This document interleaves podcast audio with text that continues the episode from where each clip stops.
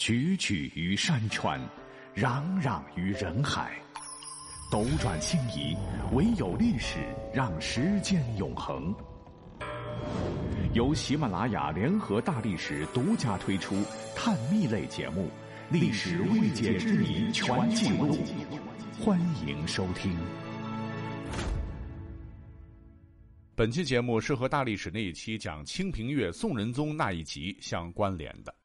历史上，宋仁宗的老爹宋真宗赵恒，他不算是一个好父亲，就是他害得儿子赵祯和亲生母亲骨肉分离，而他呢，也算不上是一个好君主。他在皇帝这个位置上呢，也干了很多荒唐事，比如历史上著名的天书运动就是其中之一。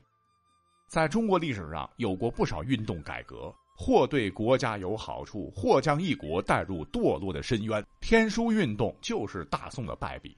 很多人可能第一次听到这个名字“天书运动”，乍一听似乎跟文学著作有关，还有点玄幻的感觉。实际上，压根儿跟文学没有一点关系，反而跟封建迷信挂钩。天书嘛，顾名思义，上天赐予的神书，祥瑞的象征。我们现在看起来胡扯八道的东西，只不过是个骗局罢了。可古代皇帝们他们认呐。宋真宗继位后呢，他虚荣心特别强，特别想去泰山封禅。可是泰山封禅那可不是什么皇帝都能去的。比方说唐朝的太宗李世民，千古一帝呀，曾想去泰山封禅。按道理说，李世民文治武功也确实有资格，只可惜这件事儿刚提出来就被魏征啊骂了个狗血淋头，以至于他再也不敢提这件事儿了。也就是说，历来只有那种有了大的功德功绩的帝王才有资格去泰山封禅。不过，宋真宗毕竟是皇帝啊，他是绞尽脑汁儿，最终呢还是如愿以偿的到了泰山封了禅。那我们看看历史上泰山封禅的皇帝吧。秦始皇、汉武帝、汉光武帝、唐高宗、唐玄宗、宋真宗，总共就六个人。你有没有想过哈？怎么到了宋真宗这里，就再也无帝王泰山封禅了呢？啊，原来是宋真宗当上皇帝之后呢，什么业绩也没有啊。宋朝经济虽然发达，但却一直受到北方的辽国侵略，澶渊之盟更是整个北宋王朝的耻辱。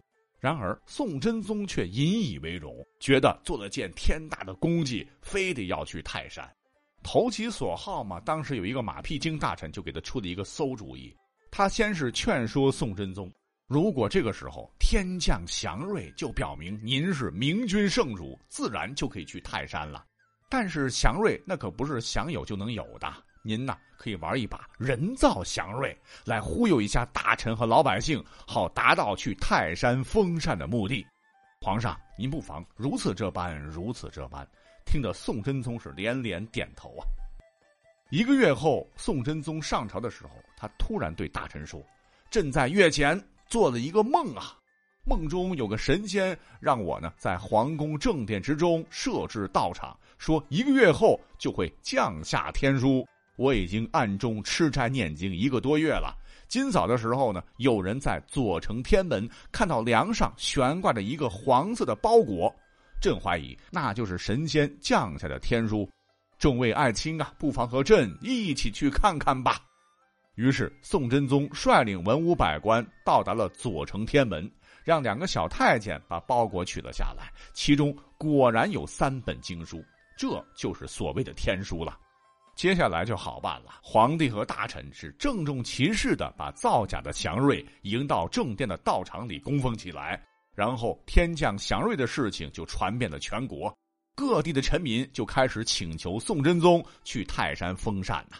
至此，宋真宗的目的也就达到了，皇帝完成了这个心愿。可是如愿以偿之后呢，品尝到了祥瑞的甜头，嚯，就收不住了。开始锲而不舍的在全国范围内持续造假，那这次不仅是皇帝造假了，各地的乡绅县令等人为了讨得皇帝的欢心，也开始人为的造假了。哎，这个地方出现了一条黄龙，这是他坠下的一片龙鳞；这个地方呢出现了一只凤凰，这是他掉下的羽翼等等。这场造假呢持续了十几年时间，为了把各地造出来的这个祥瑞好好的供奉起来，整个宋朝开始修建数不尽的宏伟道馆宫殿，致使宋朝国库开始被掏空，走向了衰败。宋朝也沉浸在数十年的虚假狂欢当中，慢慢的滑向了深渊。宋真宗那虚荣无比呀，明明知道是假的，打肿脸充胖子，可是后面的历代帝王那不傻呀，都被宋真宗这一波操作彻底折服了。